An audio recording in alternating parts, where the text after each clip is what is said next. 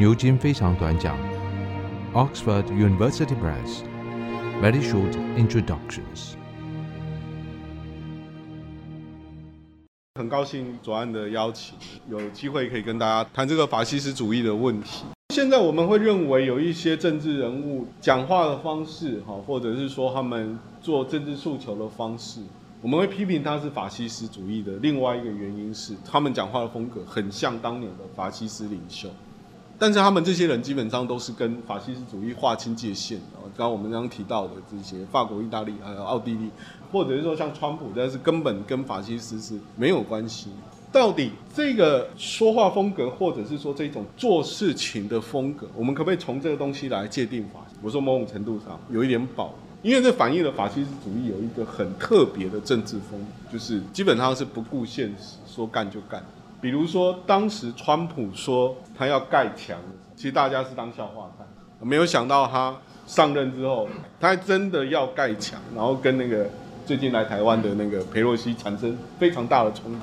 裴洛西摆明了，我一毛钱都不会给你。我们众议院不可能通过这个东西。那川普在他面非常的生气。我们当时觉得这个东西可能是玩笑话吧，不会真的要在美国跟墨西哥之间盖一道围墙。从这个东西我们可以看得出来，呃，批评这些所谓的右派的这些政治人物，他们是法西斯主义，在这一点上面确实是有他一点点道理，因为这确实就是法西斯主义的政治风格，就是他们是不顾现实，说干就干。这本书其实在讨论一个问题，我们常常说法西斯主义是一个煽动力很强，可是这个煽动力很强，另外一个意义，所以你觉得那些被煽动的人都是笨蛋？当时的德国人都是笨蛋吗？当时的意大利人都是笨蛋？那些投票给川普的人都是笨蛋吗？所以这所谓的法西斯式的谎言，它没有那么简单。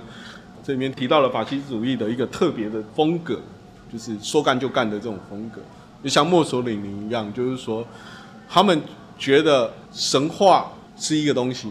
他们可以用这个东西来改变现实，但是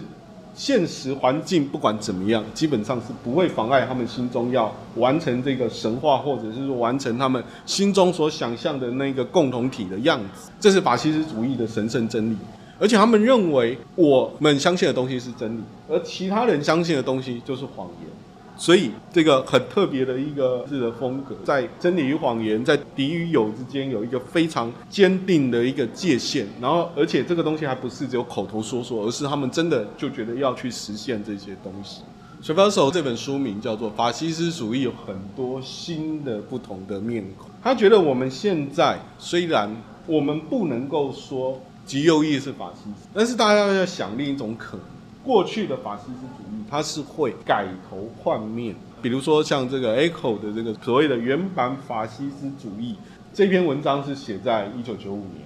哦，我们在回头看这篇文章的时候，会觉得，哎呀，这是先知啊！哈，对，你看，然后他他说法西斯主义会用一种单纯无辜的样貌回归，我们的责任是揭露他来要谴责啊，不管在这角角落。你看他说，如果说现在会有所谓的法西斯主义的出现的话。我们不再需要这个罗马的威尼斯广场，或者是纽伦堡的体育。我们有电视跟网络的民粹，一小群公民的情绪反应，又以一个被视为人民声音的姿态现身。我说他好像是先知的原因是，一九九五年那时候，应该网络还没有很发达啊，啊，然后电视可能就很大台的那一种电视，在我们这个时代。我们有比这些东西更先进的传播的技术。那技术这个问题跟法西斯主义其实也是有相关的。这些主张所谓的新法西斯啊，或者后法西斯主义都有一个观点，因为是认为说，即使现在的极右翼他们不是法西斯主义，但是他们的出现或者说他们存在，确实也反映了一些问题。第一个反映的问题，那当然是说民主一定出了某一些毛病。只是说，当年两战之间的毛病是说民主理念是受到现在的病啊，或者说我们用病来形容的话，现在的病可能是说它的体制跟民粹之间，它是没有办法吸纳这个民粹的这个能量，而这些民粹的能量是更多的透过这种所谓的科技的媒介而产生，这可能是现代的这个民主的这个问题，就是说法西斯的出现，不管是在两战之间，也不管是在现在，其实法西斯的出现，某种程度上一定反映了自由民主这个政治体制出现了一些问题，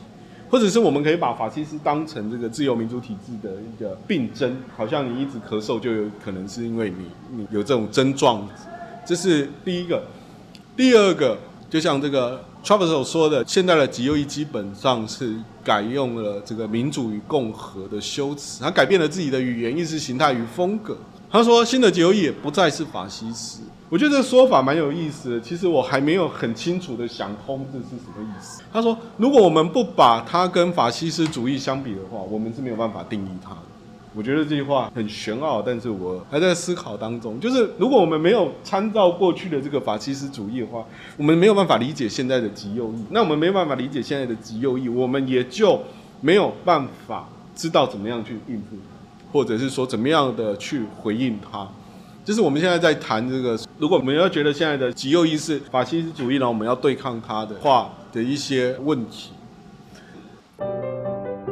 上单元由数位传声制作。